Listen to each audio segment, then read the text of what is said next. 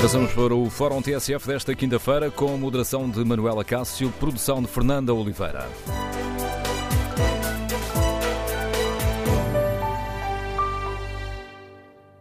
Bom dia, no Fórum TSF queremos ouvir a sua opinião.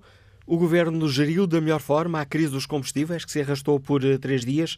Que lições devemos tirar desta crise que tantas dores de cabeça causou a muitos portugueses? Queremos ouvir a sua opinião, a sua análise. O número de telefone do Fórum é 808-202-173.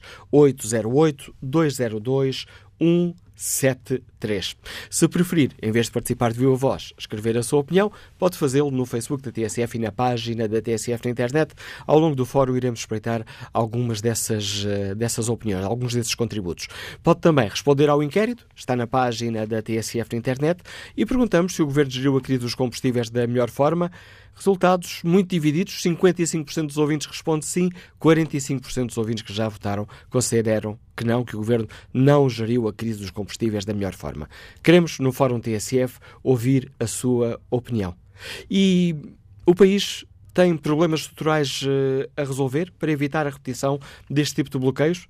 É aceitável que tenhamos percebido que não existem planos de contingência para garantir os abastecimentos uh, prioritários de uma forma rápida? Que lições temos a tirar desta crise? Recordo o número de telefone do Fórum, é o 808-202-173. 808-202-173. 173. Antes de escutarmos as primeiras opiniões dos nossos ouvintes, uh, recordamos as palavras do ministro Pedro Nuno Santos, o homem que ao longo de mais de três anos, quase quatro anos, geriu as negociações uh, da Geringonça, foi chamado por António Costa para mediar aqui as difíceis negociações entre a ANTRAM, a Associação Nacional de Transportadores Públicos Rodoviários de Mercadorias, e o Sindicato Nacional de Motoristas de Matérias Perigosas. Passavam poucos minutos das oito da manhã quando o ministro das Infraestruturas Infraestruturas e da Habitação, Pedro Santos, veio anunciar aos portugueses que a greve tinha acabado. Queríamos informar-vos que chegamos a acordo para o levantamento da greve dos motoristas de materiais perigosos. O Governo, a ANTRAM, os trabalhadores, representados pelo Sindicato Nacional dos Motoristas de Materiais Perigosos, trabalharam durante esta última noite com uma grande dedicação para conseguirmos chegar a um acordo com o qual todos se pudessem sentir confortáveis e que permitisse levantar esta greve que já durava há três dias.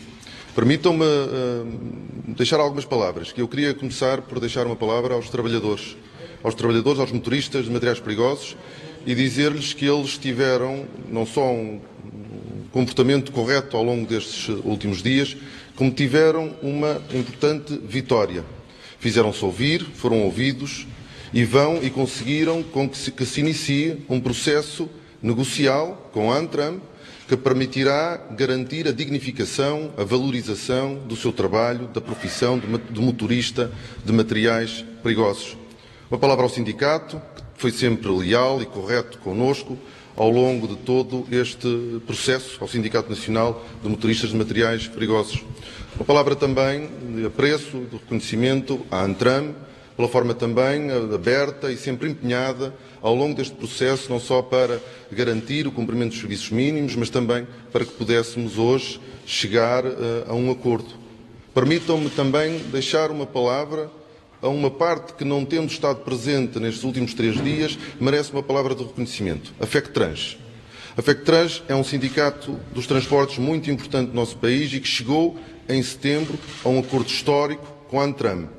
Não era correto esquecermos da FECTRANS neste momento, porque é esse trabalho iniciado por eles, ao fim de 20 anos conseguiram um acordo, que nos permite hoje dar mais este passo no reconhecimento, na valorização, no respeito, na dignificação de todos os motoristas de materiais perigosos.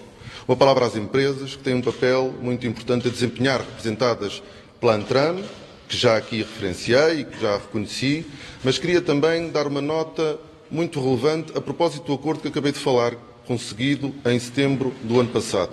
Nós sabemos que há ainda empresas que não cumpram o acordo o Estado usará de todos os mecanismos ao seu dispor para que a lei seja cumprida, para que o acordo coletivo de trabalho seja cumprido por todas as empresas. Ninguém está acima da lei e, se nós quisermos, até do ponto de vista das empresas, ter uma concorrência leal, é fundamental que todas cumpram a lei da mesma forma. Queria deixar também uma palavra às nossas forças de segurança, à PSP, à GNR, ao Ministério da Administração Interna. Tiveram um papel importantíssimo desde a primeira hora no apoio a quem queria trabalhar, no apoio a quem queria cumprir os serviços mínimos, foram inexcedíveis, mesmo quando foi preciso, na primeira madrugada, garantir os primeiros abastecimentos às infraestruturas críticas. E, portanto, uma palavra de forte reconhecimento e de agradecimento às nossas forças de segurança. Por fim, uma palavra aos portugueses. Foram três dias difíceis, três dias de incerteza, de alguma insegurança até. Este trabalho que todos tivemos a fazer ao longo destes últimos dias, parte dele não visto, foi um trabalho muito importante para que nós hoje possamos regressar à normalidade. Há um processo de reorganização que demorará algum tempo até que a normalidade esteja reposta na sua totalidade, mas nós vamos começar a sentir, desde as primeiras horas do dia, que finalmente o, o, o período que nós vivemos nos últimos três dias terminou e que nós temos todos, enquanto cidadãos, o direito a poder não ter este problema. Quando vamos trabalhar ou quando vamos viajar para estar com as nossas famílias, nomeadamente neste período importante que é o da Páscoa. Logo de seguida, o ministro Pedro Nuno Santos fez questão de defender a forma como o governo geriu uma crise que durou três dias e dificultou a vida de muitos portugueses. O governo esteve sempre a trabalhar desde a primeira hora para nós conseguirmos o mais depressa possível terminar esta greve respeitando todas as partes, respeitando o direito à greve, mas trabalhando para que rapidamente a pudéssemos superar, desde a primeira hora. Nós fomos ouvindo várias eh, manifestações de incompreensão sobre uma eventual demora de reação. O que o Governo fez depois do pré-aviso de greve é o que teria feito sempre se o pré-aviso de greve tivesse um ano. Aquilo que nós fizemos foi convidar as, chamar as partes, logo a seguir ao pré-aviso de greve, para que pudéssemos chegar a um acordo em matéria de serviços mínimos.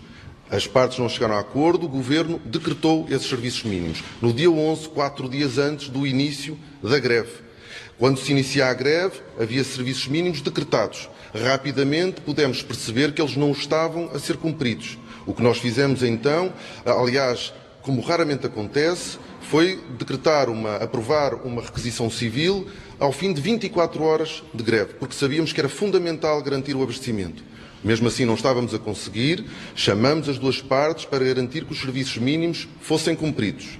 Ao mesmo tempo que nós fizemos isto, nós tivemos o Ministério do Ambiente, o Ministério do Trabalho, o Ministério da Administração Interna a trabalhar para que nós pudéssemos declarar uma situação de alerta e de crise energética, que permitia o quê? Permitia que forças, nomeadamente forças de segurança, a PSP, a GNR, como aliás veio a acontecer, pudessem conduzir caminhões para dar resposta às necessidades mais urgentes que nós tínhamos. Crise energética para garantir reservas mínimas para a proteção civil, para as forças de segurança, para os veículos de emergência médica.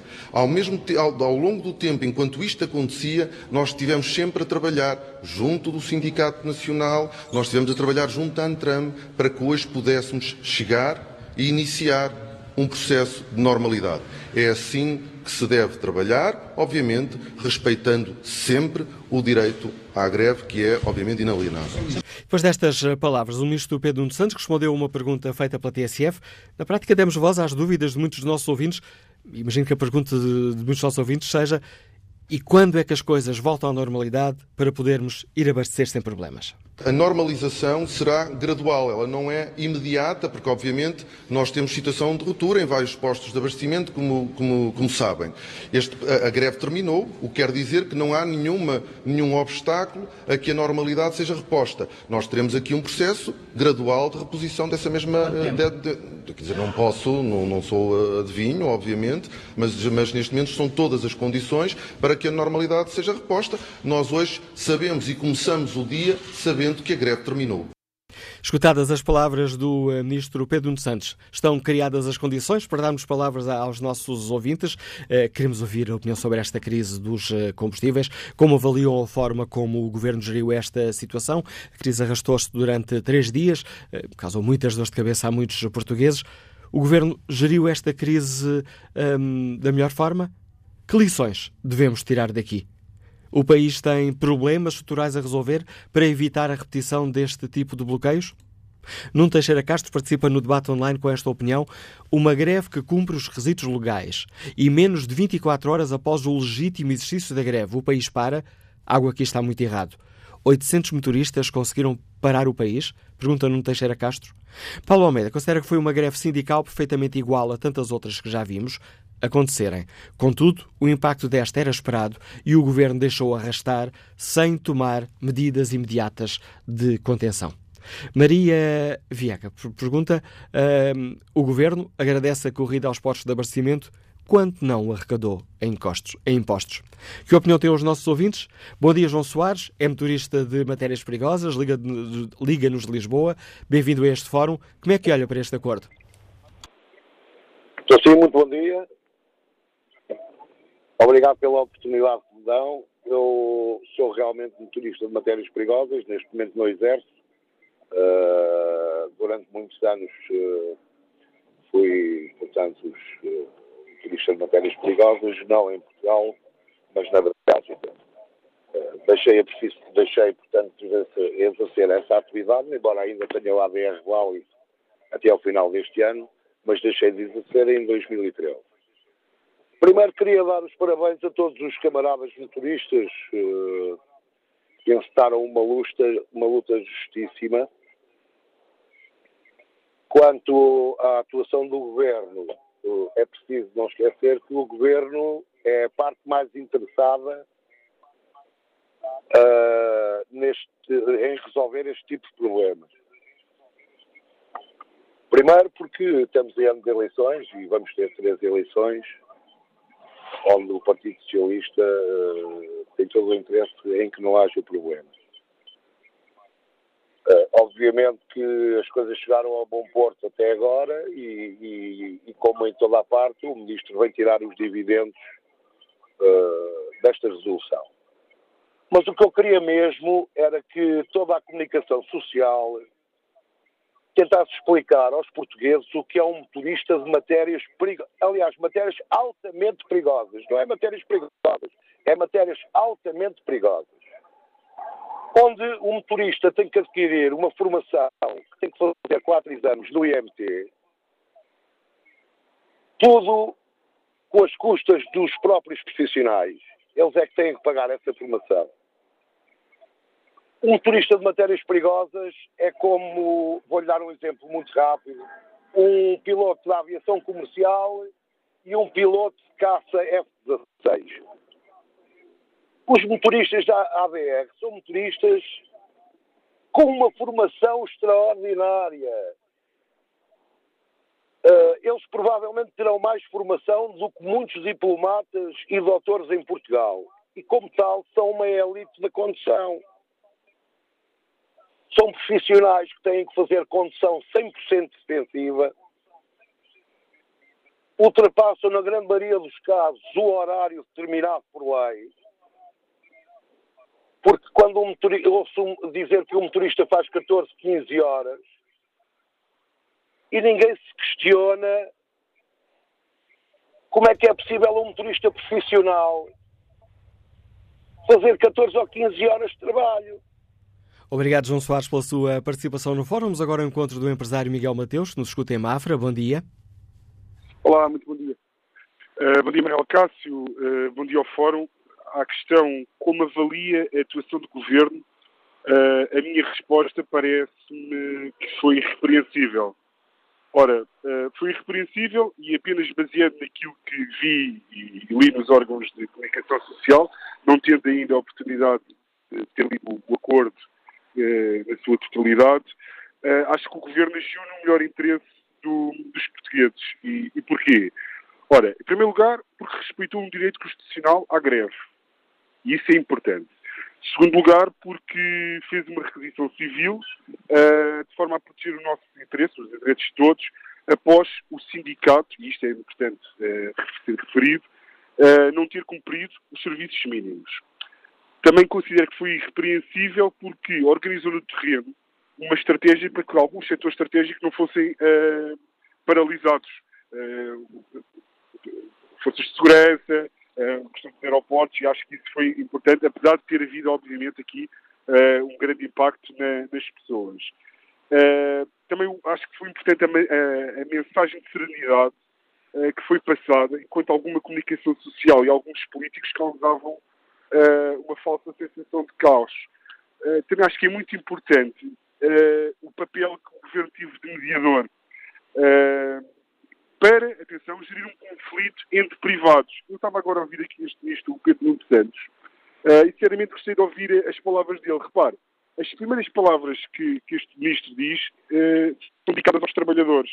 Não lhes chamou piegas, não os mandou emigrar e não lhes disse para que tinham que aguentar como, em outros tempos. Uma das questões que, quando, quando é anunciado o fórum, foi que era que lições é que deveríamos tirar.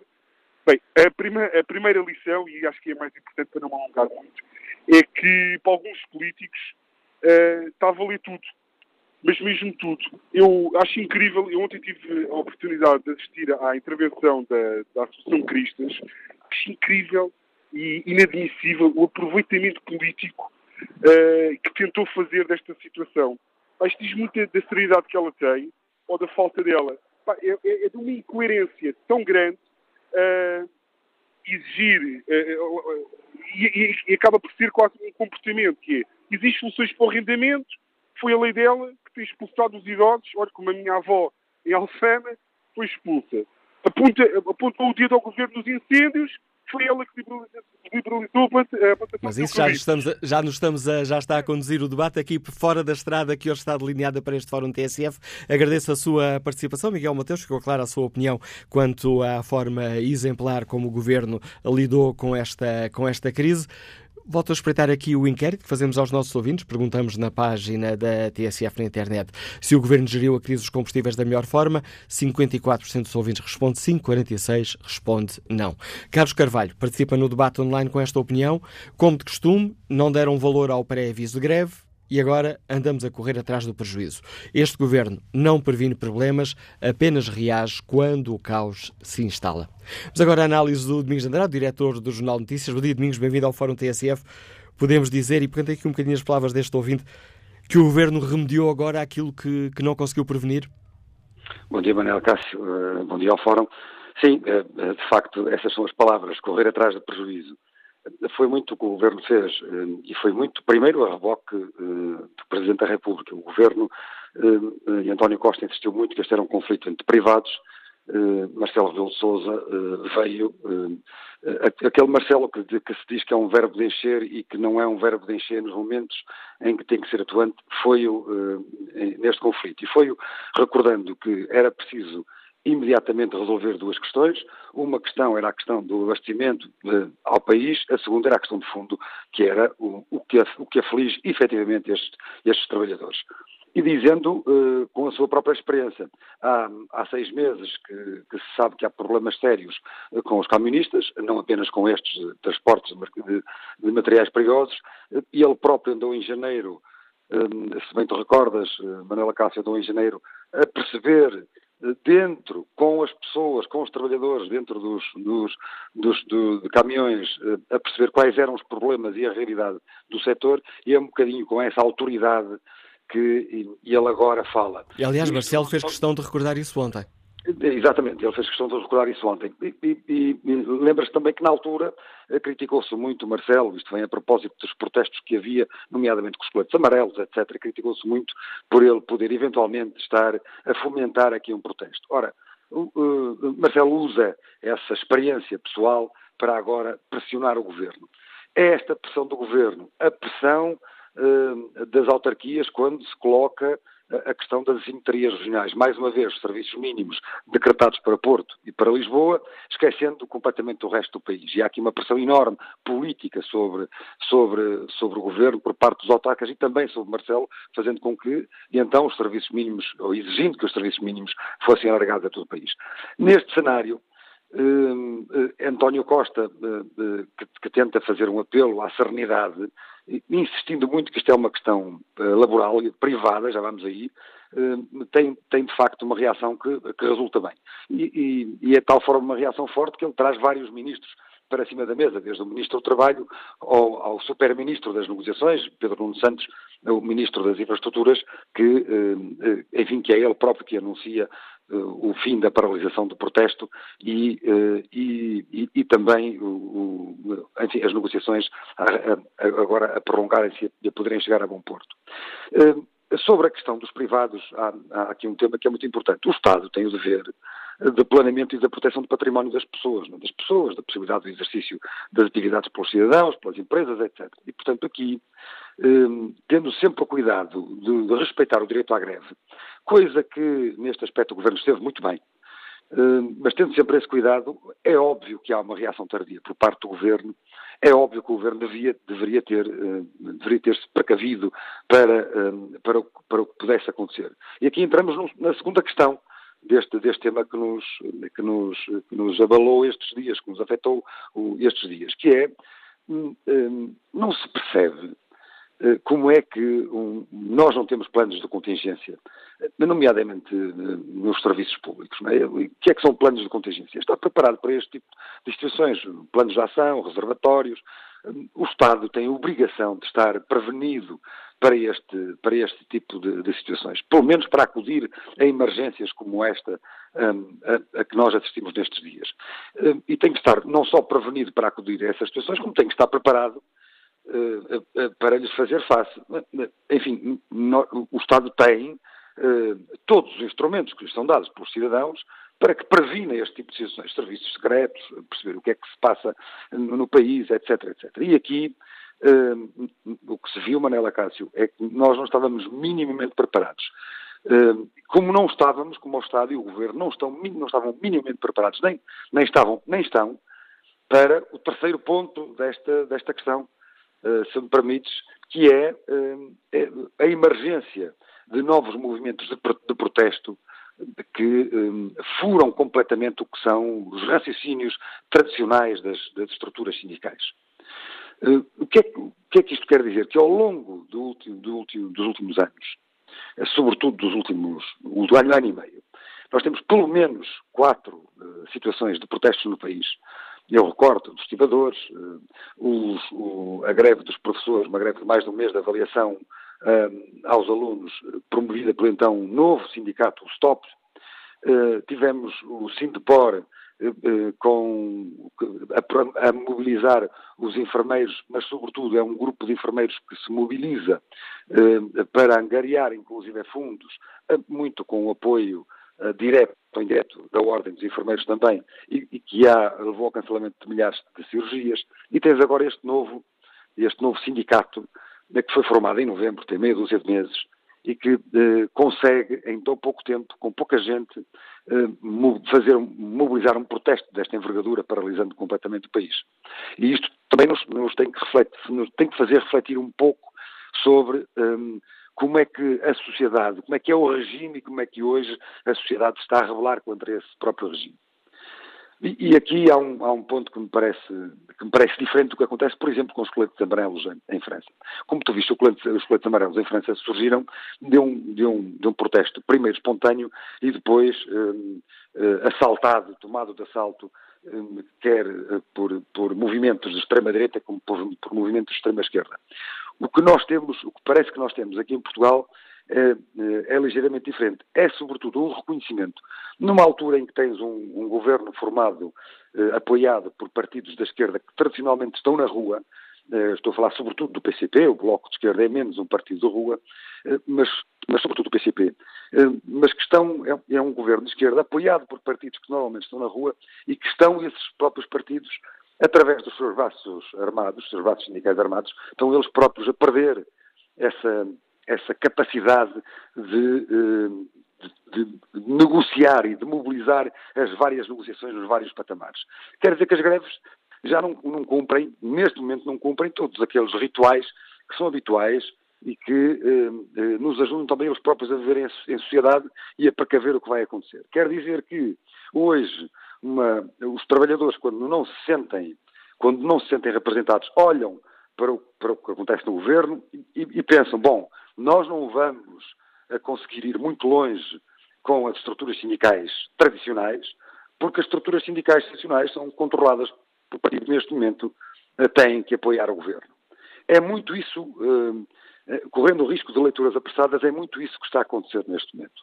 Ou seja, temos movimentos, ao contrário do que acontece nos países da Europa, temos movimentos, efetivamente, que surgem para resolver problemas pontuais dos trabalhadores, de vários setores da sociedade, eh, movimentos que, não se, que entendem que este não é o tempo para que as estruturas eh, sindicais tradicionais resolvam os seus problemas e, portanto, que se mobilizam rapidamente para os resolver. E eh, este caso dos, dos, dos camionistas parece-me absolutamente evidente, por muito que depois, quer a CGTP, quer a UGT, tenham de alguma forma tentado culpar a Associação do Setor ou responsabilizar a Associação do Setor pelo que está a acontecer. Na verdade, há uma falta de representatividade uh, dos trabalhadores. Sentem-se, uh, não se sentem representados.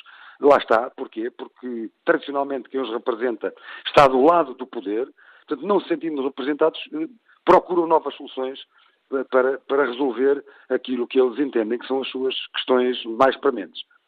E isto tem que, tem que, obviamente, eh, fazer pensar, eh, por um lado, cada um destes momentos, por um lado, primeiro, o governo eh, que sofreu mais com esta paralisação dos camionistas do que com as greves dos professores ou dos enfermeiros, e sofreu porque os portugueses tendencialmente sentiram isto mais diretamente no bolso, mais rapidamente no bolso, perceberam a fragilidade de um Estado poder rapidamente ser, ser paralisado por uh, um, um, meia dúzia de centenas de, de, de meia centena de, de, trabalhadores, portanto, perceberam a fragilidade do Estado também aqui, como já o tinham sentido nos fogos, eh, perceberam, um, um, ao contrário do que aconteceu, por exemplo, com os enfermeiros e com os professores, os, os, os, os motoristas aqui eh, conseguem, de algum modo, a simpatia a revolta também, mas a revolta mais canalizada para o governo, mas a simpatia dos trabalhadores.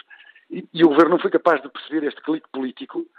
É um clique político que, eh, se te recordas, no final do ano passado e, e, e, no início deste ano, o Presidente da República foi, foi insistindo discretamente, que é tudo correrá bem eh, se a conflitualidade, conflitualidade laboral eh, não atingir níveis insuportáveis.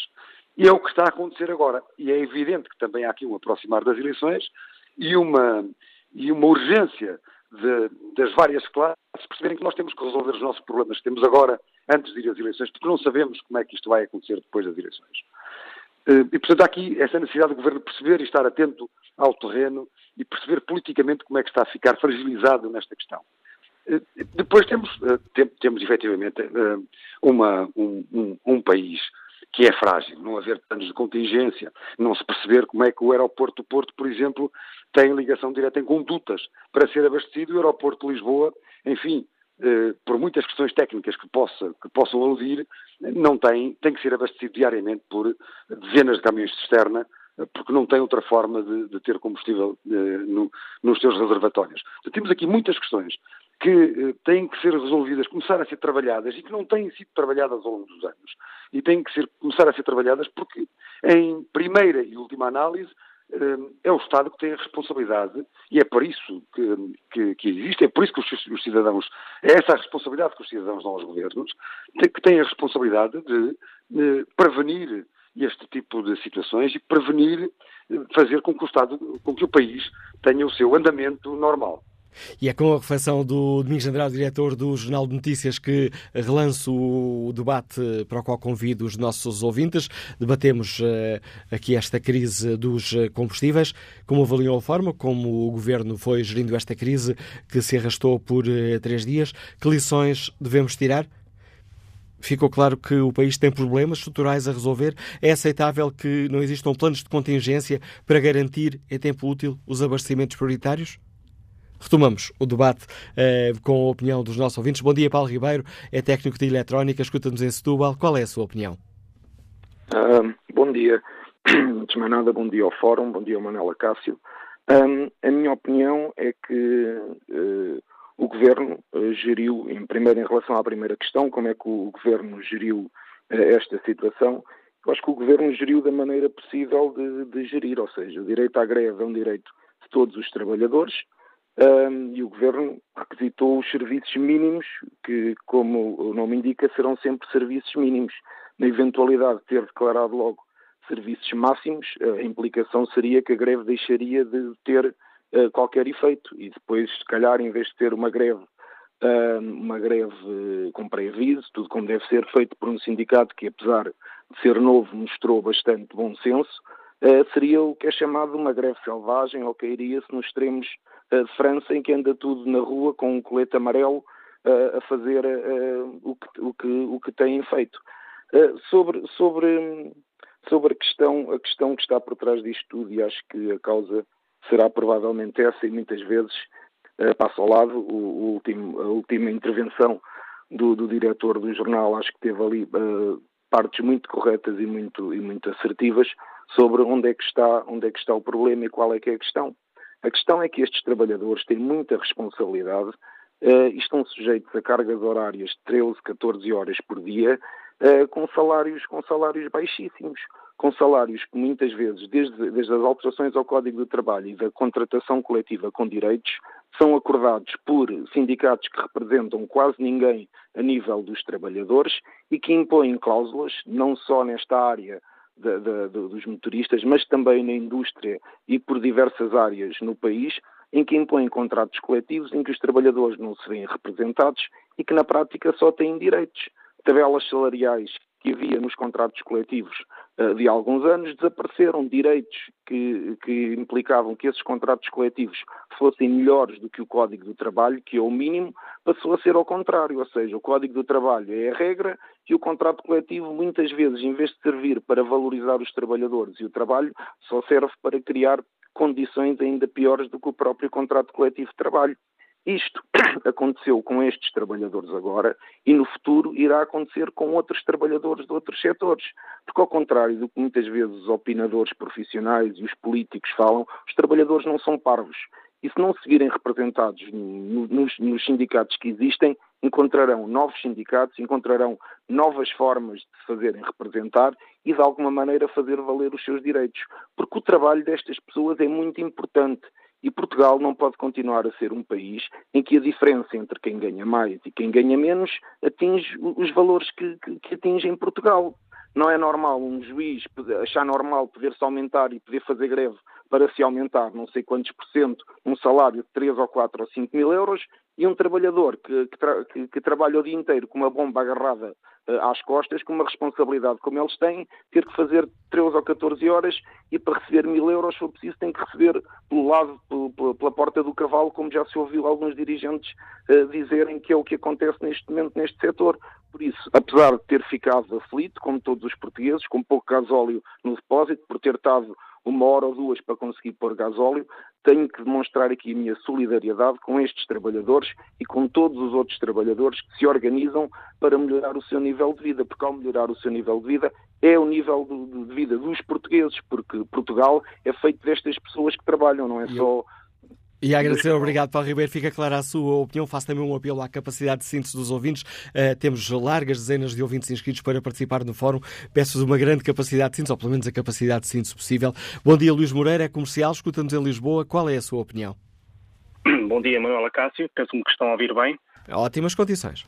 Uh, bom dia também ao Fórum, a todos os ouvintes. Uh, eu até acho que o Governo geriu uh, bastante, não digo bastante, mas pronto, bem este problema, pelo menos ao abrigo da lei, porque de facto ele não teria nada, entre aspas, a ver com o assunto, porque as entidades serão, não serão do domínio, obviamente, estatal, mas interveio, interveio e, e, e realmente acho que o resultado até foi bom.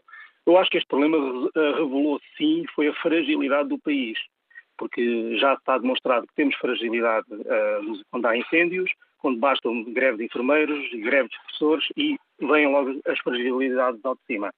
Uh, não, somos frágeis se ocorrer um terremoto, pode sempre acontecer, há de acontecer certamente. Uh, se houver um atentado a sério, vai aparecer as fragilidades, porque eu, eu costumo dizer que nós não temos um país seguro passam a vida a dizer que temos um país seguro. Temos sim é falta de crime para demonstrar isso. E quando isso acontecer a sério, garantidamente vêm logo essas fragilidades todas ao de cima. O que eu acho também é que o governo e a população em geral foi surpreendida com a rapidez do resultado. Isso é que se calhar ninguém estava à espera e possivelmente o próprio governo não estaria à espera. Uh, mas quando se apercebeu disso, acho que agiu de facto bem, como disse anteriormente. Uh, isto também revela que temos cada vez a apostar mais nas energias alternativas, eventualmente as energias elétricas. Uh, mas também sabemos que é tudo fornecimento de energia. Qualquer fornecedor pode, de repente, interromper, mas uh, há um fornecimento direto. Por exemplo, no caso da energia elétrica, há um fornecimento direto.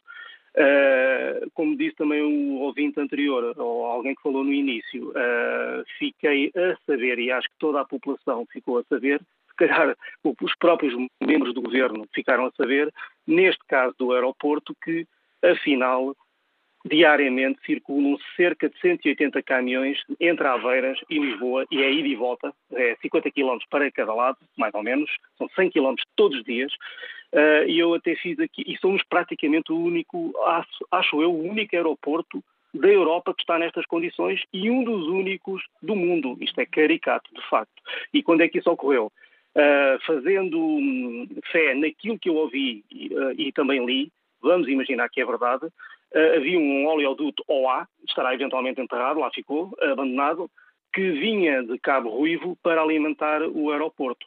Uma, até uma forma mais segura e menos poluente, se bem quando falamos em combustíveis fósseis, nunca nada é poluente, mas pelo menos mais menos poluente do que a situação conforme ela está. Eu até fiz aqui uma contazinha só para vermos o impacto disto, e vou só divulgá-lo e mesmo para terminar porque é rápido. Mesmo fazendo as contas a 150 caminhões, já estou a pôr 30 de parte, 100 km, 365 dias, porque imagino que o aeroporto não para, portanto está sempre a ser alimentado, durante 21 anos, porque a Expo 98 foi em 98 e se calhar até foi desativado um bocadinho antes durante as obras. Então, fazendo aqui contas, chegamos aqui a uma conclusão curiosa, é que são 15 mil quilómetros por dia durante 365 dias são 5 milhões 475 mil quilómetros por ano. Bom, é, eu vou-vos dizer, isto dá quase 3 voltas à Terra por ano qual é a taxa de, de, monóxido de carbono que é libertada, quantos quilos, quantas gramas, quando falamos de um país que se quer tornar verde, tem para uma taxa de combustível verde, uh, que vale o que vale e até parece uma taxa da brincadeira, é, obviamente é uma taxa ou um imposto para sacar, como é óbvio. E a esses números há um outro, uh, Luís Moreira, que posso acrescentar, aliás a imprensa deu-nos conta desse dado, fazer uh, de novo esse oleoduto, ou melhor, esse, esse pipeline para o aeroporto para abastecer de combustível custaria 10 milhões de euros. Vamos retomar o debate aqui no Fórum TSF já a seguir à notícia das 11, maior parte do espaço reservado à opinião dos nossos ouvintes. Nos escassos eh, segundos que tenho aqui ainda na primeira parte do Fórum, espreito o debate online. Pedro Justa escreve: concordo com a greve e só é pena não se juntar o resto dos motoristas. 630 euros é muito pouco para a responsabilidade que a profissão acarreta mas para seguros de vida, aí já somos profissionais de risco. Carlos Vaz considera que o governo geriu a situação de forma bastante exemplar desde o seu início. Decretou serviços mínimos, requisição civil, novos serviços mínimos, crise energética para permitir às forças de segurança abastecer e geriu uma, uma negociação bastante importante para não continuar o caos que alguns políticos de direita e alguns média fizeram passar para os portugueses. José Miguel escreve que, com um pré-aviso com mais de 10 dias, o governo deveria ter tomado medidas de início para minimizar o impacto da greve junto aos portugueses. Retomamos o debate daqui a poucos minutos, a seguir ao noticiário. Avançamos para Fórum TSF em segunda parte. Na edição está Manuela Cássio com produção de Fernando Oliveira.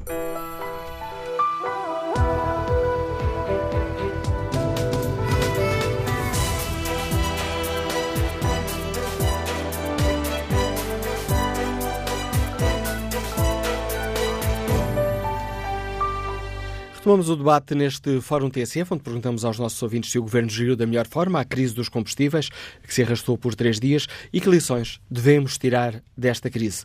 O, problema, o país tem problemas estruturais a resolver para evitar a repetição deste tipo de bloqueios? Que opinião têm os nossos ouvintes? António Oliveira participa no debate online com esta opinião. Eu sou pelos direitos de todos os trabalhadores, mas há trabalhadores que têm o poder nas mãos de todo um país. Este o único erro de todos os governos até hoje é deixar o poder nas mãos destes e de outros que, pela sua profissão, podem parar um país. José Fidalgo da Abreu Avelar escreve que o governo conhecia o pré-aviso de greve desde o passado dia 1 de abril e nada fez. A crise não é energética, a crise é do governo, acordou tarde para o problema e andou sempre a reboque dos acontecimentos. Que opinião tem o nosso ouvinte Jorge Silva, que já está reformado e que nos escuta em São Pedro do Sul? Bom dia. Bom dia, Morala Cássio. Eu tenho a dizer o seguinte seguinte, às 5 da manhã, quando acordei, liguei a telefonia, estava na casa de banho e ouvi no vosso noticiário que eh, foram alargados 300 postos para abastecer 15 litros por cidadão. Depois, a um quarto as oito, o César Santos eh, dá a notícia a dizer que uh, a greve tinha acabado. Mas a greve acabou, mas não acabaram os problemas. Tanto não acabaram só no sábado, em princípio, se tudo correr bem, é que está tudo normalizado, porque 50% do país não tem combustível nas bombas e os problemas são muito graves. E as grandes empresas, parte delas, não vão funcionar amanhã, porque amanhã vai ser um dia de trabalho para não trabalhar em segunda-feira. Agora, eu, na minha opinião, tenho, tenho a dizer o seguinte: depois das, da notícia da negociação até às quatro da manhã, aposto, isto é a minha opinião, que o Presidente da República aqui funcionou como vídeo-árbitro e disse não pode ser, porque isto tem que ser resolvido agora.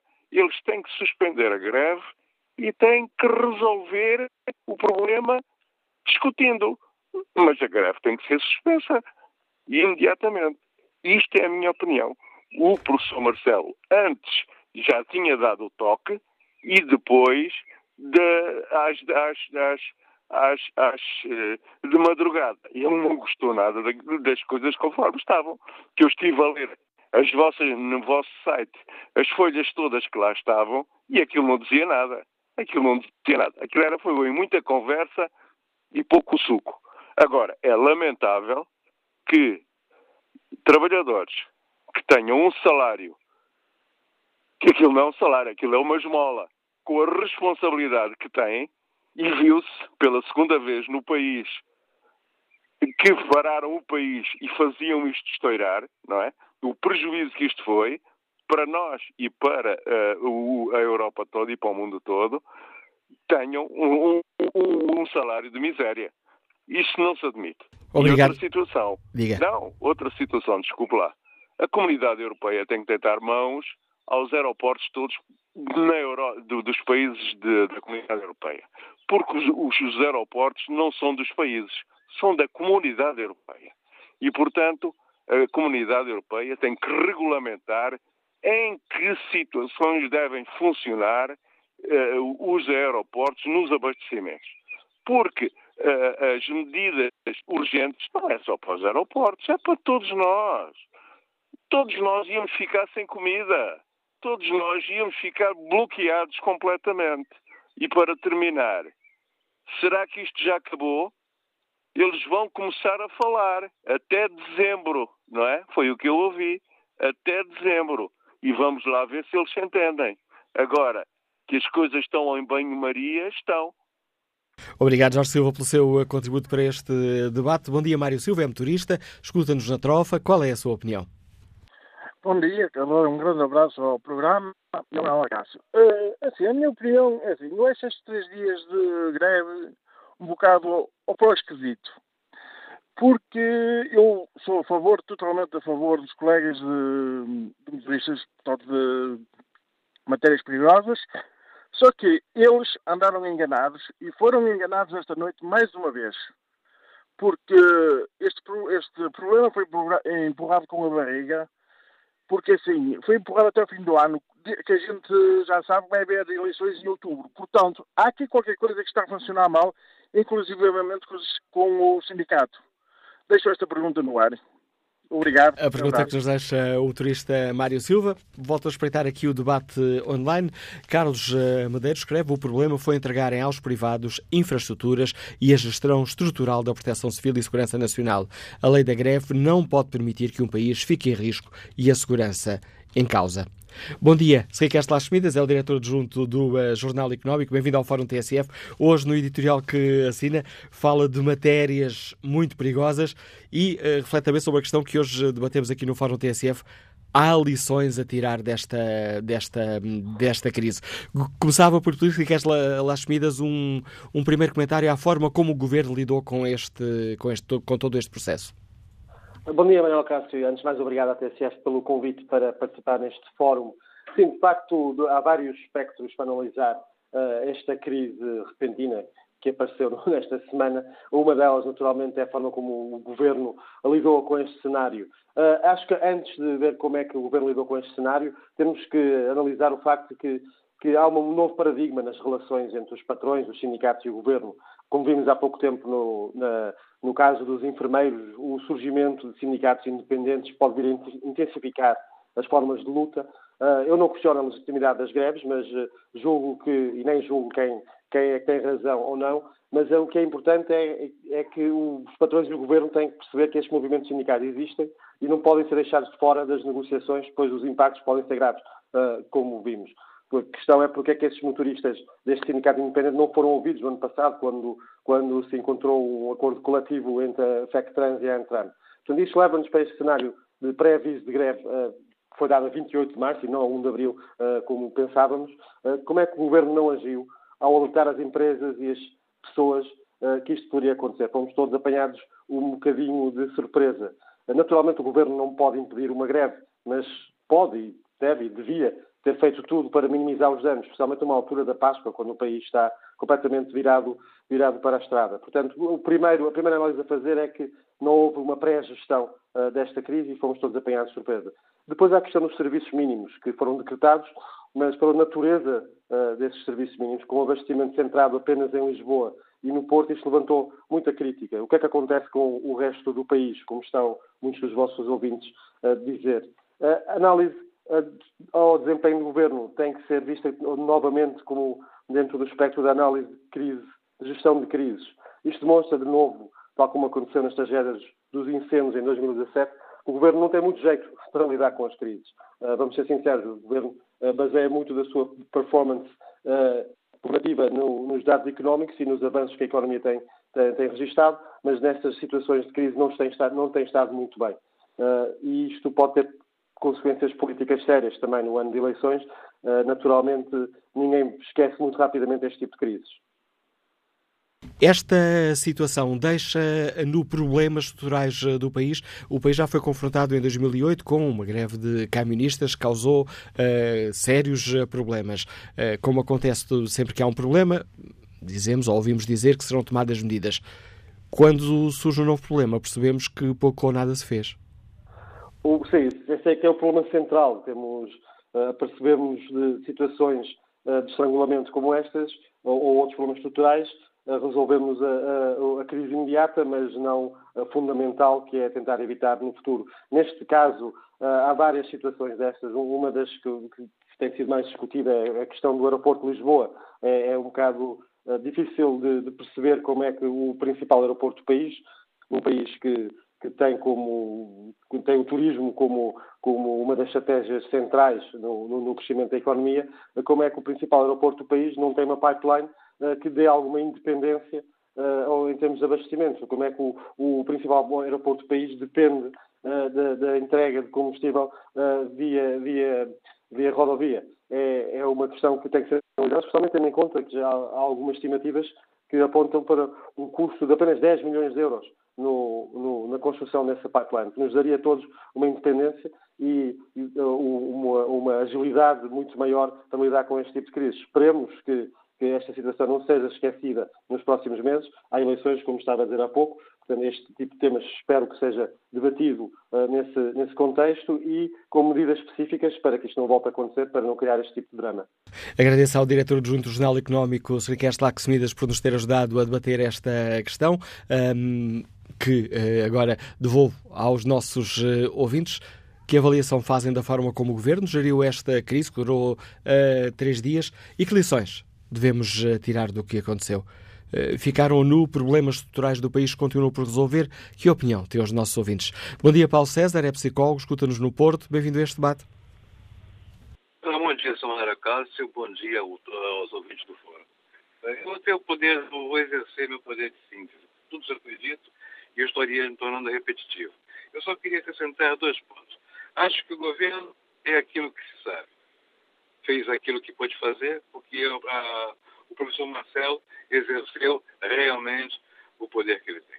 A segunda parte, que talvez a mais importante, é é que a relação que queremos tirar disto é que nós temos força se nos juntarmos todos para conseguir algo muito maior.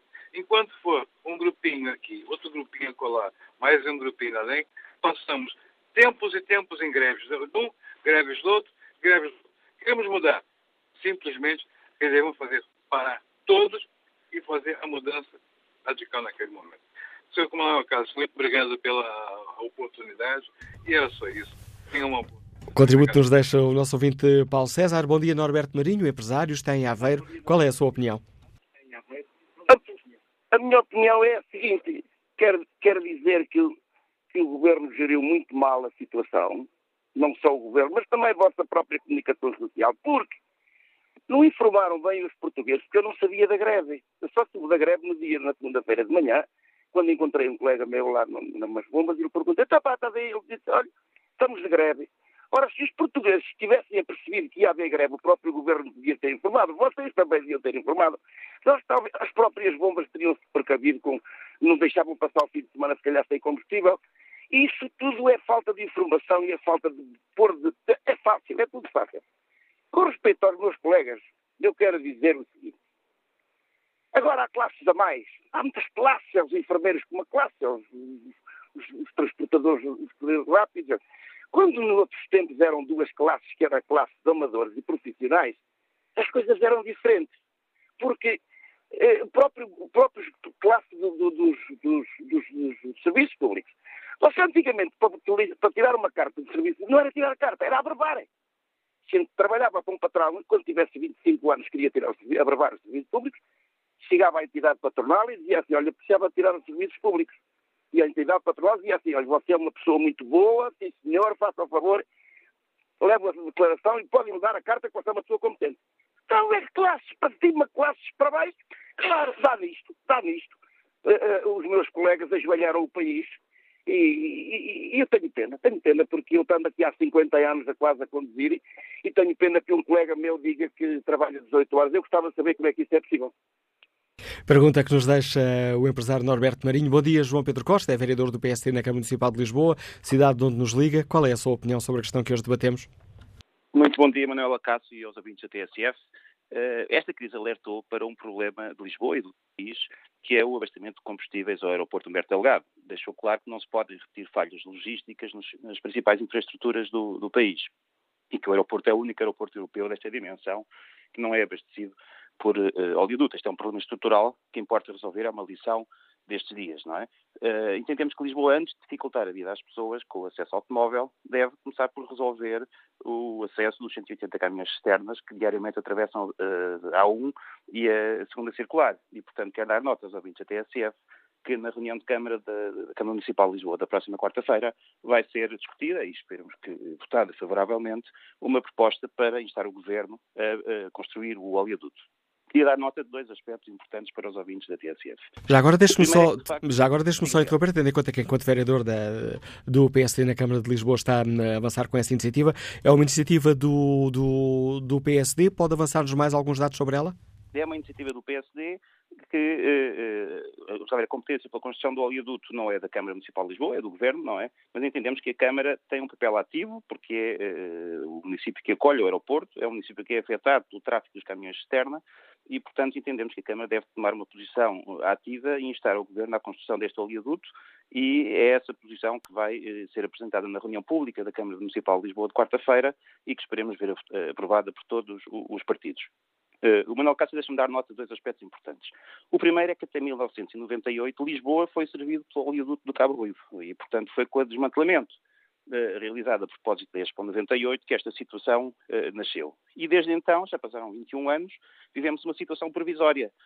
andamos a discutir vários novos aeroportos no papel, mas a verdade é que temos 21 anos de caminhões externos a entrar e sair da cidade e temos 21 anos de uma infraestrutura-chave do país em situação de clara fragilidade. A segunda diz respeito diretamente ao Primeiro-Ministro António Costa e ao seu ex-secretário de Estado de Energia, Seguro Sanches, porque eh, existem soluções estudadas pela recentemente alterada Entidade Nacional para o Mercado de Combustíveis para a construção do oleoduto desde Aveiros. Várias soluções alternativas, sem necessidade sequer de expropriar terrenos, aproveitando o canal ou da autoestrada ou o canal uh, da Refer.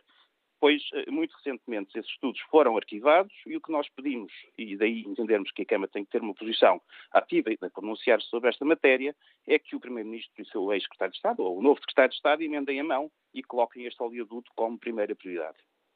Agradeço ao vereador João Pedro Costa a participação neste fórum TSE. João Pedro Costa, vereador do PSD na Câmara Municipal de Lisboa, deixando aqui a notícia de que o PSD irá levar à próxima reunião a exigência da construção do pipeline para que o aeroporto de Lisboa passe, como acontece nos outros aeroportos, a ser abastecido através desse pipeline, em vez de exigir 180 caminhões eh, por dia para que não existam problemas eh, de combustível. Vamos agora à análise política do Paulo Baldec, mentor político Política Nacional da TSF. Bom dia, Paulo, bem-vindo ao Fórum. Como é que avalias dia, a forma como o Governo foi gerindo este processo? Eh, chegou atrasado, é evidente. Atrasado às consequências, não à, à greve propriamente dita, porque aí fez o que lhe competia de, de terminar juntamente com, com as partes os serviços mínimos, que depois uh, chegou atrasado às consequências, porque os serviços mínimos não estavam a ser cumpridos, uh, e quando se percebeu que iria começar a haver problemas de abastecimento de gasolina e gás óleo, eh, não só nas bombas de gasolina, mas sobretudo eh, em áreas que são cruciais para, para a economia portuguesa, eh, chegou atrasado. Isto também revela que há um ministro que tem competências para que os outros parece que não têm. Pedro Nuno Santos acabou, chegou, foi chamado para vir resolver um problema, ele que tinha experiência de negociar durante quatro anos com a geringonça os orçamentos de Estado e outras matérias uh, legislativas, uh, veio resolver um problema que outros ministros andaram a empurrar com a barriga para a frente e, portanto, desse ponto de vista, uh, do lado do governo, o governo perde globalmente, gestão deste dossiê, eh, mas eh, individualmente Pedro Nuno Santos eh, sai claramente fortalecido com a sua capacidade de negociar e ajudar a resolver este, este problema. Eu digo que o governo chega atrasado porque pareceu, pareceu mesmo que estava a dormir sobre as consequências que podiam advir de uma greve dos motoristas que transportam produtos perigosos. Eles são cerca de 800, percebe-se eu acho que é uma discussão que as pessoas ainda não, ainda não, não, não pararam para, para perceber como, porque é que este sindicato eh, nasce eh, e tão pouco tempo faz isto. Já existe um sindicato dos motoristas, eh, o problema é que há uma especificidade para estes motoristas eh, que no, nos acordos coletivos que sejam eh, feitos pela, pela Federação dos Sindicatos de Transportes, obviamente que quando se tenta negociar para um todo, para todos os motoristas, eh, estes que são mais específicos são sempre aqueles que têm mais tendência para perder. Daí que tivesse, eh, eh, houvesse necessidade de, de, aparecer um sindicato que é exatamente para 800, julgo que são 800 motoristas, e, e, é isso que lhe dá muita força, porque ele está a negociar, é muito mais fácil fazer a luta com um sindicato que representa o 800, porque é mais fácil uh, conseguir uma unanimidade na, na, luta do que, obviamente, quando os motoristas uh, estão inseridos num sindicato que tem milhares de motoristas de, de, de todo o tipo. E daí que este sindicato tenha conseguido juntar o máximo de, de motoristas e, portanto, as consequências de, de, uma paralisação foram rapidamente sentidas por toda a gente. Só uma nota, Manel, nós não temos ideia, ainda bem que, que, que há uma, uma perspectiva de uma solução, o que é que poderia acontecer em termos logísticos. Portugal, como outro país qualquer, hoje numa, numa economia moderna, eh, as, as, grandes empresas, os supermercados, as farmacêuticas, etc., eh, milhares de empresas, eh, não têm em estoque todos os produtos. Eles estão sempre eh, eh, em circuito de um lado para o outro. Ora, se algum dia faltar gasóleo, a sério, gasóleo e gasolina, faltar o combustível, nós, se a greve se mantivesse por mais uma semana ou 15 dias, nós então íamos sentir verdadeiramente o que é que era esta greve. Porque não haver gasolina é um transtorno e, e, na Páscoa, porque muita gente poderia não ter a oportunidade de visitar a família como costuma fazer todos os anos, o problema era quando os supermercados, as lojas, as farmácias começassem eh, a ter falhas de estoque e nós começamos a sentir o que era ter prateleiras vazias no supermercado. E isso aconteceria, de facto, se a greve se prolongasse durante muito tempo. O governo tem eh, que ter eh, a exata noção de como funciona a logística em Portugal, que que funciona como funciona noutro país qualquer moderno, eh, e que as consequências de uma greve que se prolongasse no tempo eram muito pior do que aquilo que nós vimos nestes dias. Nós vimos nestes dias quase que foi uma coisa apenas, eh, eu estou a pôr apenas aqui entre aspas, caricata, quer dizer, filas para, que já não víamos há muito tempo, desde os anos 80, filas para encher o depósito de, de, de gasolina. Portanto, eu acho que o governo de facto não percebeu o que poderia estar, o que estava para acontecer, e, ou então achou que aquilo se, que se resolvia rapidamente, coisa que não aconteceu, e o governo foi obrigado depois a ver, uh, mediar uh, um conflito que ainda não está sanado, mas que tem perspectivas de vir a ser sanado entre as duas partes que estão em conflito. Estava a ouvir sobre essa, essas duas palavras sobre aqui a questão logística e não se confirmou o pior se esta greve se prolongasse, mas isto deixa mais uma vez a nu, aliás já foi referido aqui no, no Fórum TSF, a fragilidade do Estado. Há qualquer coisa de mais grave, de mais complicado e não sabemos como é que havemos de, de agir. Não, deixa-me dizer, mas há, há, duas coisas distintas. Uma é aquela que já falaram várias vezes no fórum, não haver um pipeline que leva, que leva uh, o combustível para o aeroporto para que os aviões possam estar uh, uh, a ser, obviamente, a poderem levar abastecidos. combustível. Não é abastecidos, exatamente, obrigado. isso é uma coisa e, e, e pode-se resolver. Eh, facilmente. É uma questão de fazer aquilo que devia ter sido feito eh, e que, aliás, já houve uma crítica política logo nos primeiros dias, que é quando se fez a privatização da, da ANA, não, não, não ficou lá essa responsabilidade para eh, a ANA construir um pipeline. Aquilo tem, tem uma gestão privada. E, e há uma série de, de, questões que podem ser resolvidas, são pontuais a geral não tem como resolver, não se muda a economia. Não há como, exemplo, produtos agrícolas. Produtos agrícolas, Portugal não é autossuficiente, consome muito que importa dos outros países. Basta pensar, quando vamos a um supermercado, frutas tropicais. Tem lá duas etiquetas, uma etiqueta que diz por mar e a outra que diz por avião. A que por avião é aquela que é melhor, porque é mais fresca, não vem congelada, etc o que é que acontece a tudo o que vem desse, desse lado e que vem por avião? Uh, não há em armazém, ela vem por avião, que é melhor, portanto não há aí um armazém qualquer uh, em Portugal que tem toneladas de, de fruta tropical pronta a mandar para os supermercados. Ela está a vir todos os dias e uh, chega a um, a um, aeroporto, vai para um armazém, é que são carregados caminhões que vão distribuir pelos diferentes supermercados. Isto é a logística de uma economia moderna. Funciona assim aqui em Portugal, como funciona na maior parte do mundo, em muitas das matérias, principalmente em produtos frescos, que é uma coisa com que lidamos todos os dias, todos. Eh, e, portanto, sobre isso não há muito a fazer. Há que dar garantias de que quando há uma greve, que esses, trabalhadores também têm direito a uma greve, há serviços mínimos que são cumpridos, mas vai haver transtornos, e vai haver transtornos que na, na logística e, portanto, na distribuição a vários níveis. E isso nós temos que estar preparados. Não há governo nenhum que possa mudar o modo como funciona a economia neste, neste aspecto, no aspecto logístico, e, e, e estão a ocorrer estes produtos, haverá milhares de produtos. Há, outras, há outros pontos em que, sim, compete ao governo, compete ao Estado e, portanto, a quem estiver a governar, garantir que há eh, que se resolvem os problemas que, dos quais vamos tomando conhecimento, como é este do, do, do, do aeroporto, não, há, não, não faz sentido nenhum que eh, brevemente não se esteja a construir esse pipeline para não haver esse tipo de, de problemas. Mas a é dúvida é se o atual governo tem força eh, ou tem meios legais para fazer isso quando as regras da privatização foram decididas pelo anterior ah, governo não, e não incluíam essa questão. Isso, isso, Manel, tem que ser negociado. O que, o, o que não foi feito uh, não, não, não é feito agora. Ninguém, nenhum privado, vai aceitar ficar com com um encargo uh, que não está no contrato que fez. Quando muito se negociar, porque obviamente também vai ganhar com isso, é? quem, quem gera o aeroporto também vai ganhar com a existência de um pipeline e, portanto, pode haver uma, uma negociação extra em que uh, as duas partes se entendem sobre das duas uma. Quem paga até pode ser uh, quem, quem hoje gera o aeroporto paga, mas obviamente que o que vai exigir é outras contrapartidas ao governo, mais tempo, de, o que quer que seja. Haverá contrapartidas com certeza. Agora, aquilo que não está no contrato de, de privatização, nenhum privado vai fazer de bom grado se não houver compensações pelo lado do governo. Isso já falhou, isso é evidente.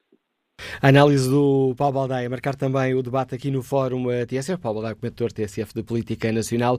Bom dia, Jorge Manuel, é motorista, escuta-nos em Lisboa. Qual é a sua opinião sobre as questões que hoje aqui debatemos? Jorge Manuel, Sim, bom, muito bom bom dia. dia. Muito bom dia. Em primeiro lugar, eh, parabéns à luta dos motoristas, como de qualquer trabalhador. Parabéns. Em segundo lugar, não sei, não sei se esta luta já acabou. Espero bem que sim, mas duvido muito. Há, há exemplos dos enfermeiros, dos táxis, classe a onde eu pertenço com todo o gosto, ahm, e, e de outras profissões. Deixe-me dizer-lhe só fazer uma pequena pergunta. Os carros do governo atestaram aonde? Como? Quem pagou? Quem recebeu? E a troco de quê?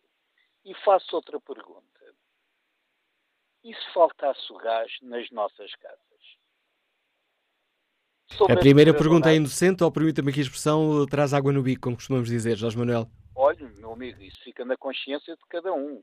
E, e deixe-me felicitá-lo pelo seu programa hoje, aliás, todos os dias, mas hoje principalmente, porque não noto a interferência dos abutres da Assembleia da República, estou-me a referir aos deputados que nada fazem aí no seu debate, com todo o respeito. Fa- fazemos é nós que sofremos na pele, eles têm imunidade política, eles têm imunidade monetária, qualquer dia têm imunidade sexual. Um bem-aja para si e força para toda a classe trabalhadora. Contributo do motorista Jorge Manuel. Bom dia, Pedro eh, Santos, trabalha na área de tráfego aéreo, escuta-nos em tiros, bom dia.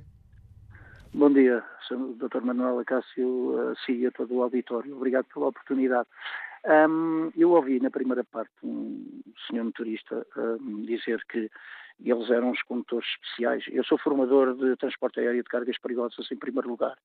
E, portanto, como sabe, como deve calcular, a aviação é, um, é, um, é uma indústria altamente regulada, com algumas falhas aqui ali às vezes, mas isso é normal, mas é altamente regulada e, portanto, com- respondendo um pouco também àquele senhor motorista, eles são especiais?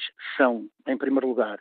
Merecem atenção? Merecem. Têm que ter uma diferenciação contratual, sem dúvida nenhuma, porque a responsabilidade deles é muito maior e não cabe na cabeça de ninguém que quem tem aquela responsabilidade tenha um salário base na- em torno dos 620, 630 euros, que é o que tem sido aí ventilado, e depois tenha 800 euros, cerca de 800 euros de variáveis que servem para os operadores sonegarem impostos ao Estado, que bem precisa deles, como bem sabem. E, portanto, este é o primeiro problema. Portanto, eles são pessoas especiais, sim, ah, e também queria, em, em parte, dizer, e, e em, em parte a resposta a esse senhor, que sem dúvida nenhuma que os pilotos da aviação comercial também eles têm formação específica em cargas perigosas, em transporte aéreo de cargas perigosas, porque faz parte da certificação deles. E, portanto, como tal, essa situação também se impõe ao transporte de mercadorias perigosas por vi- por rodoviária, ferroviária e até marítima. Depois temos um problema ainda maior. É que eh, os pilotos, eu, eh, os meus colegas da parte do handling, não pagamos do nosso bolso a nossa certificação. É a nossa entidade empregadora. E não me cabe na cabeça de ninguém que as autoridades deste país e o regulador, se é que existe, permita que sejam os trabalhadores a pagar do seu bolso uma certificação para a qual são obrigados a ter para depois desenvolverem a sua atividade no dia a dia de trabalho. Portanto, isto não cabe na cabeça de ninguém. Portanto, tudo isto está mal de princípio. Ahm, esteve bem hoje, em parte. Em primeiro lugar, tiveram muito bem ah, o sindicato e, e as pessoas que, que aderiram à greve, neste caso os motoristas, têm muita razão do lado deles. Em primeiro lugar, obviamente que não é por ser a época da Páscoa, eles escolhem um momento de uma greve para chamar a atenção sobre os seus problemas que estão sonegados há mais de 20 anos ou há cerca de 20 anos. E, portanto, este problema só se pode resolver quando houver uma regulação ativa por parte do Estado, em primeiro lugar, porque é o grande interessado nisto. Tem que estar mais regulada a situação. E todos têm que cumprir. Ouvir um ministro hoje de manhã dizer que há empresas que não cumprem um contrato coletivo de trabalho, isto no mínimo é, é gravíssimo, porque as empresas têm que cumprir, se aquilo está assinado, está assinado. E depois, para terminar, peço-lhe desculpa, há aqui uma situação que é a independência sindical é que as pessoas já começam a ser já estar cansadas de estarem associadas a sindicatos que estão ligados a centrais sindicais que muitas vezes fazem um jogo daquilo que não é a devida proteção dos trabalhadores. Eu, na minha empresa, há caso disso, que é uma empresa que tem uma série de sindicatos. E, portanto, isto é complicadíssimo. Ahm, parabéns ao seu fórum, obrigado pela sua oportunidade. Não tem que agradecer, eu que agradeço e a sua. Parabéns, e parabéns também, e parabéns também à, à- à passividade mas acima de tudo à elevação com que todos os motoristas de, materiais perigosos deste país uh, tiveram o seu comportamento ao longo da greve. Porque é assim que deve ser. Mas o Estado não fica isento de culpas que deve regular mais. Obrigado, Pedro Santos. Agradeço a sua participação, agradeço a participação de todos os nossos uh, ouvintes. Diariamente nos ajudam a debater aqui as questões um, que eu decidi trazer a debate no Fórum TSF. O próximo ouvinte liga-nos do Funchal, é motorista de pesados. Ruben Vizinho, bom dia. Bom dia. Estamos a ouvi-lo. Como é que olha para toda esta, toda esta questão e esta luta uh, no continente, não na Madeira? Uh, esta luta só vem mostrar que, afinal, os motoristas têm, têm força na economia. E, e depois tem outra questão que é o seu, o seu vice-presidente aqui do Governo Regional veio dizer a público que aqui na Madeira os motoristas estão todos contentes. Eu acho que ele deve ver numa realidade virtual, diferente da nossa, porque aqui na Madeira nós trabalhamos com um articulado, recebemos um ordenado como se trabalhássemos pesado. Trabalhamos com matérias perigosas e o ordenado é o mesmo. Trabalhamos com um carro, um canter ou isso tudo recebe o mesmo que um articulado. E depois vem o, o vice-presidente do Governo Regional, que ele, para mim, calado, já é um poeta, portanto, vem falar so, sobre essa situação que aqui estão todos contentes. Não estão todos contentes, ela é que temos, ela é que fizeram para nós trabalharmos todos por igual, seja caminhão, seja articulado, seja com grua, sem grua, manobrador, com matérias perigosas, não há quem ganhe um cêntimo a mais por isso. Ganhamos todos igual.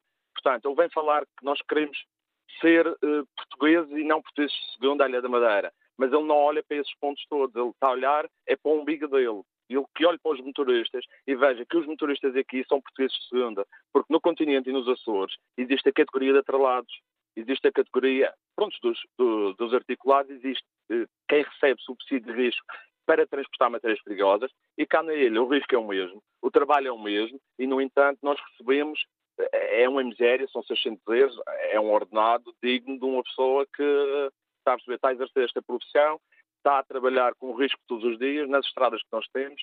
Ainda ontem tivemos um acidente cá na ilha, gostava de deixar os meus sentimentos a todas as famílias levadas por causa desta situação e é assim que se vive e é assim que se anda. Obrigado, bem vindo Testemunho deste nosso ouvinte, motorista de pesados que nos escuta no Funchal. Bom dia, Guilherme Filhadela, gestor, está em Lisboa. Bem-vindo a este debate. Uh, bom dia, Manuela Cássio. Bom dia aos ouvintes do Fórum. Uh, já não estou em Lisboa, já estou uh, em viagem para o Porto, porque felizmente consegui abastecer hoje. e queria dar duas notas relativamente às perguntas que colocou no fórum. A primeira é relativamente à atuação do governo. Uh, já ouvi alguns elogios, ouvi algumas críticas, mas concordo no fundamentado que disse o Paulo Valdeia. Uh, o governo acordou tarde. Acordou tarde, o governo após show-off, para o ciclo noticioso e uh, só interveio quando percebeu que isto ia ser um escândalo mediático e, e social que, que se iria tornar rapidamente incontrolável. Porque uh, um governo sério, uh, um governo que sirva os portugueses, teria atuado pela calada, sem show-off e sem comunicação social, logo a partir do dia 1 de abril, quando soube do pré-aviso. Este governo não faz, não faz nisto como não faz em mais nada.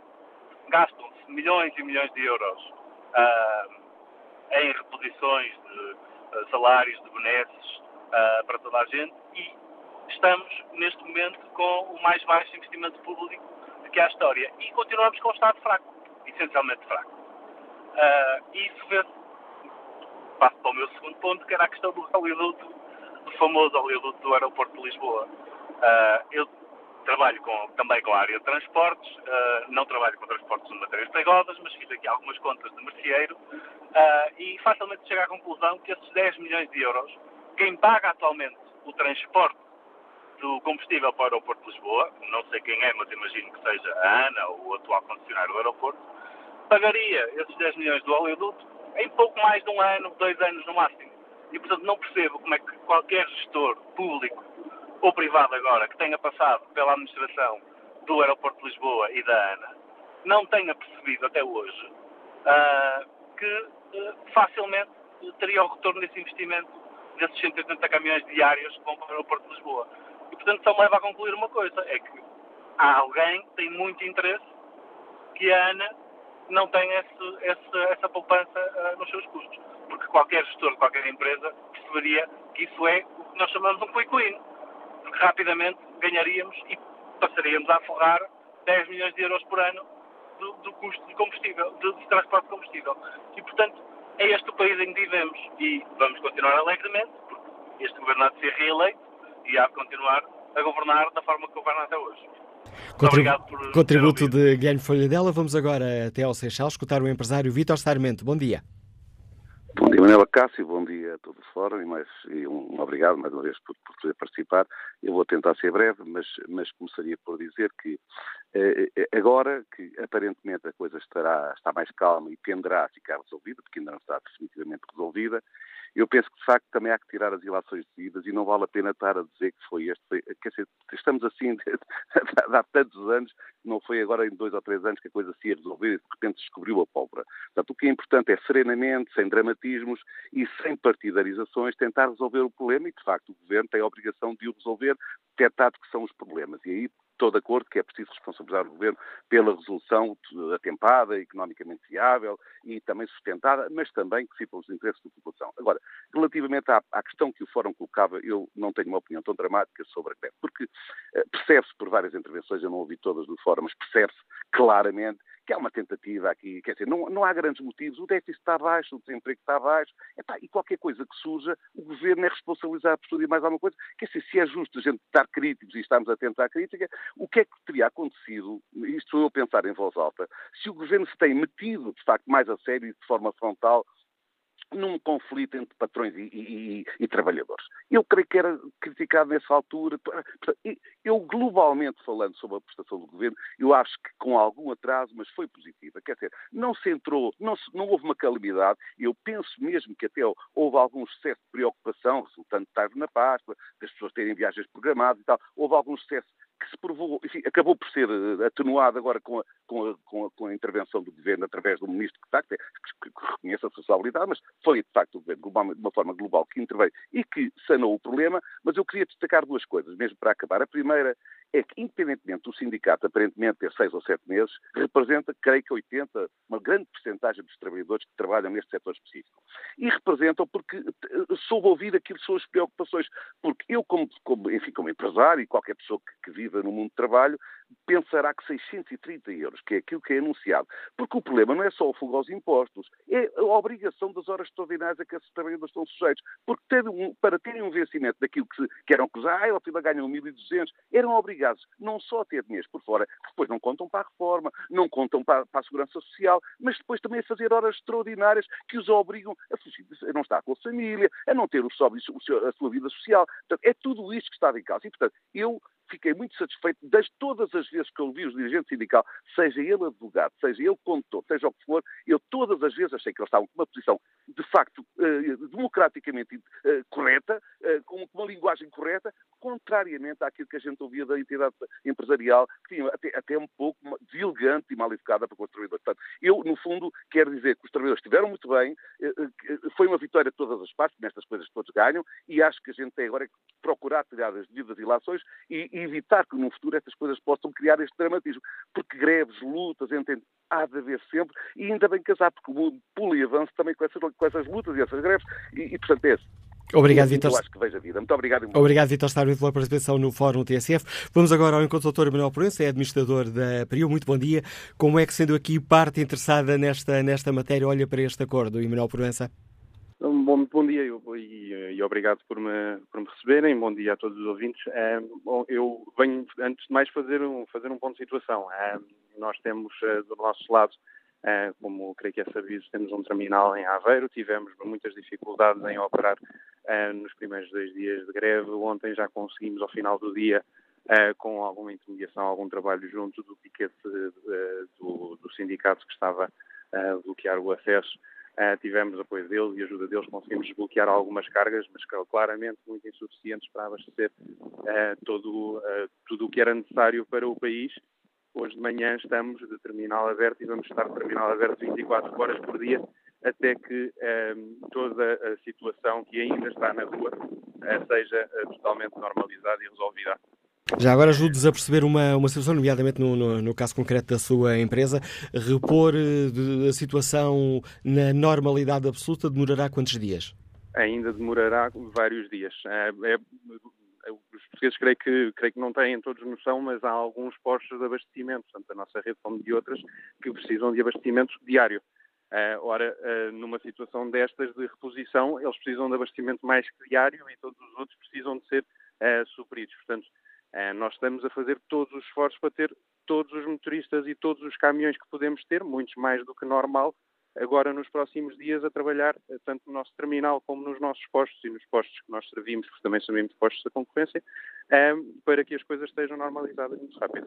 Ainda será antes da Páscoa, depois da Páscoa? Não, eu tenho, eh, estamos a trabalhar para que todos os portugueses consigam ir para a Páscoa tranquilamente e encontrar alguma solução, tanto para ir como para voltar. Eu tenho muita esperança que isso aconteça da melhor forma. Agradeço a Manuel Porense, administrador da PRIO, Liga-nos de Lisboa. Agradeço por ter tomado a iniciativa de participar neste debate. Vamos agora ao encontro de Aires Botelho, motorista, escuta-nos em Aveiro. Bom dia. Muito bom dia. Bom dia a vocês todos e a todos os ouvintes da TSF. Eu só queria dar a minha opinião, que de facto fala-se muito, mas de facto só quem anda no terreno é que vê as coisas. Eu falo como patrão e como motorista. O que é que acontece? Muitas das vezes que o, o patrão não pode dar um aumento ao motorista porque infelizmente os preços há tanta concorrência, tanta concorrência desleal pela, pela parte dos transportadores e ao mesmo tempo culpo também os motoristas de não ser unidos. Assim como os patrões não são unidos, os motoristas também não são unidos. E isto torna mal a nossa classe. Porque infelizmente, eu vou dar um exemplo. Se de facto nós fazemos um, fazemos um serviço do Porto Leixões para Aveiro de 150 euros está lá o dia todo. Como é que é possível? Como é que é possível estar lá uma pessoa um dia todo e tirar um ordenado para o motorista de 150 euros? Não pode ser. E eu culpo, e toda a gente culpa o governo escravamente. O governo, por sua vez, fazia, tabelava os preços todos, que assim ganhava o motorista e o transportador.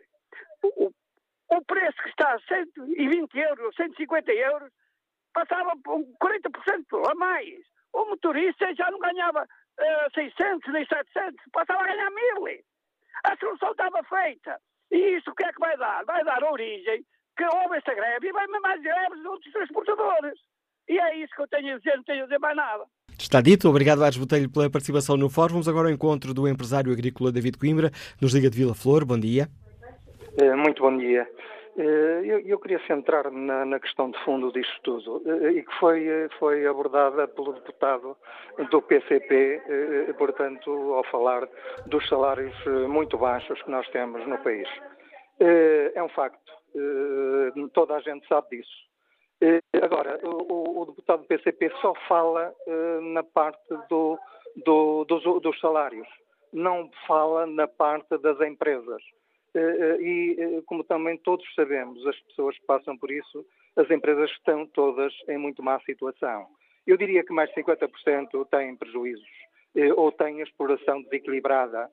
E, portanto, também o problema é que elas não são capazes de pagar ordenados muito maiores.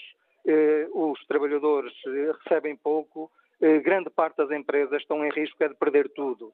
Portanto, é esta situação desagradável e má para toda a gente que leva a estas situações de protesto. Eh, devia eh, pensar também que os empresários não são burros e, e, portanto, não é com prazer que pagam salários baixos, porque sabem que a economia não funciona se não houver movimentos, não houver capacidade de aquisição. Portanto, não façam deles burros. Aquilo que é preciso é que a economia funcione e há bloqueios muito grandes. Há bloqueios, por exemplo, das grandes empresas, vejamos os supermercados. Os supermercados espremem até ao limite eh, os preços eh, dos fornecedores. Isto não dá rendimento para a economia do país. E depois não temos também, a nível de uh, superestruturas e de uma relação que eu volto a referir, e isto quer dizer, pode ser obsessão, mas é o problema, o cancro do nosso país, é a, ligação à banca, a banca e as empresas, que, eh, ao longo destes 10 últimos anos, estão a retirar da economia à volta de 5 a 6 mil milhões de euros por ano. E é com este alerta que nos deixa o David Coimbra, que eu peço desculpa por interromper, e é com este alerta me chamando a atenção para o papel eh, da banca na relação com as empresas que chegamos ao fim deste fórum TSF. Quanto ao inquérito que está na página da TSF na internet, perguntamos se o Governo geriu a crise dos combustíveis da melhor forma. 71% dos ouvintes considera que não.